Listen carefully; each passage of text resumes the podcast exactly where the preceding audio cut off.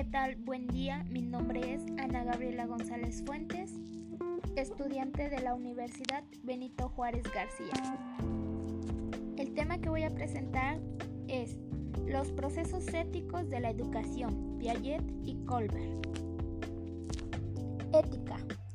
La ética se enseña con el ejemplo y se aprende con el modelo. Ejemplo y modelo se diferencia según el punto de vista si es el que enseña o del que aprende. ¿Cómo se produce el aprendizaje en la ética? Por medio de identificación al modelo. El niño toma al padre como maestro o cualquier persona como modelo para identificarse como él, tanto de comportamiento como de forma, de pensar. ¿Qué es lo que transmite la ética? Bueno, se diferencian dos niveles. El nivel informativo, que es lo que se transmite fundamentalmente el conocimiento y el desarrollo de actitudes. Y el nivel ético se transmite todo aquello que tiene que ver con lo personal. Esto se refiere a la fórmula que está dado por personalidad, especialmente con la transmisión de la escala de valores, lo bueno y lo malo, de justicia e injusticia, entre otras. Ética en la educación. Es necesario que el proceso de aprendizaje no se detenga conformándose por lo logrado. La ética impone la necesidad de continuar mejorando y enriqueciendo el proceso ético ya adquirido. El criterio de mejoramiento, junto con el concepto de ser buena persona. Jean Piaget realizó importantes contribuciones a la teoría del desarrollo moral, centradas en la vida moral de los niños y en la evolución de sus conceptos acerca de lo que está bien y lo que está mal. Consideraba que el paso que se produce de una etapa de razonamiento moral heterónomo caracterizado por una indiscutida y estricta adhesión a reglas y a la obediencia a la autoridad hacia otro estadio de razonamiento autónomo que superaría las eventuales situaciones problemáticas, podría generar una posición egocéntrica solo limitada por la aceptación de estrictas reglas. Piaget realizó una serie de investigaciones psicogenéticas para determinar las etapas de desarrollo de la niñez y encontrar cómo y cuándo se adquieren ciertos sentimientos, intenciones morales y cuáles son las reacciones sociales que en general asume el niño ante esto. Piaget parte de que cada ser humano es un individuo biológico, pero al no vivir aislado, aprende elementos que lo integran socialmente y en esa interacción se desarrolla, socializa y adquiere una moral. Esto es una manera de comportarse y observar la vida. Piaget dice que existen dos tipos de moral. Moral heterónoma, que consiste en que la regla se impone aunque sea mal comprendida, mal observada y mal asumida la moral autónoma, que consiste en que la regla se construye o reconstruye y por lo tanto es mejor asimilada. En la educación en la familia son quienes suelen imponer una moral heterónoma, que suele ser acompañada de falta de comunicación. Los padres suelen no explicar a sus hijos el porqué de las cosas y de su actuar. Ahora hablaremos de Kohlberg. Él estableció que el niño durante su desarrollo atraviesa por seis estadios de razonamiento moral, distribuidos en tres niveles. Los niveles agrupan estadios con semejante modo básico de razonamiento, aunque con un distinto grado de perfección. Tales niveles son el preconvencional, el convencional, y el postconvencional.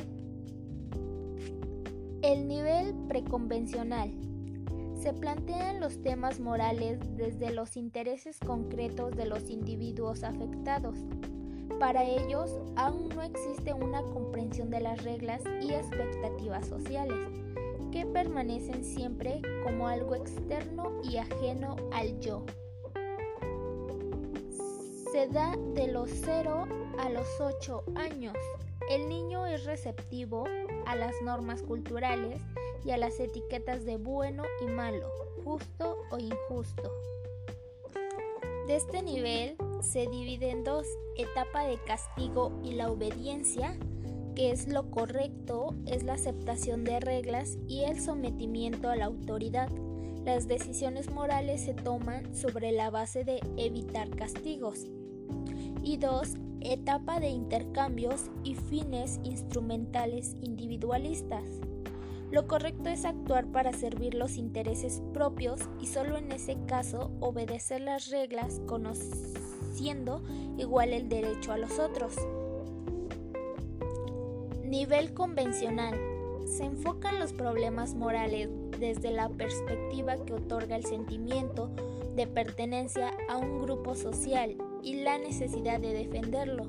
Se trata de vivir de acuerdo con lo que los demás o la sociedad esperan de cada individuo. Se da de los 9 a los 12 años. Se considera que el mantenimiento de las expectativas de la familia es algo valioso en sí mismo. La actitud no es solamente de conformidad con las expectativas personales y el orden social, sino de lealtad hacia él, de mantenimiento, apoyo y justificación. De aquí se desprende lo que es la etapa de las expectativas interpersonales, mutuas relaciones y conformidad interpersonal, donde lo correcto es comportarse de acuerdo con lo que esperan en la sociedad para obtener la aprobación dentro del grupo. Otra es etapas de sistema social y de la conciencia, en esta etapa, hacer lo correcto es cumplir el propio deber como miembro de la sociedad, manteniendo el orden social y las leyes, salvo en casos externos en que entre en conflicto con otros deberes y derechos sociales establecidos. Y por último, el nivel postconvencional se enfocan los problemas morales desde una perspectiva superior a la sociedad. Más allá de las normas sociales establecidas, están los principios de conciencia que deben regirlas. Se comprenden las reglas sociales, pero solo se aceptan en la medida en que están de acuerdo con los principios que la conciencia dicta a cada sujeto.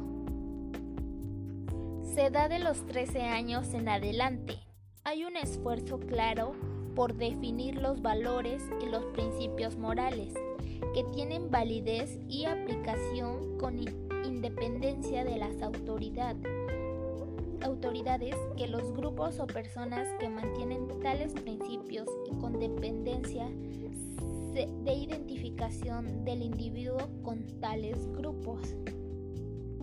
Aquí igual se divide en dos, el 1. Etapa del contrato o de la utilidad social y de los derechos individuales. Lo correcto es sostener los valores, derechos básicos y contratos legales de la sociedad, aunque ellos entren en conflicto con las reglas y leyes del grupo.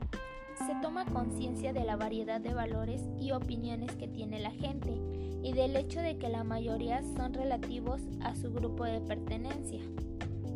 Y 2 etapa de los principios éticos universales. Lo correcto es guiarse por los principios éticos universales basados en la justicia, el valor y la igualdad de todos los seres humanos y el respeto a la dignidad humana. Las leyes específicas solo son válidas porque se basan en tales principios. El principio moral básico es que las personas nunca deben ser consideradas como medio, sino como fines en sí mismas. Bueno, pues eso ha sido todo por el día de hoy. Agradezco mucho y bueno, pues nos vemos pronto. Gracias.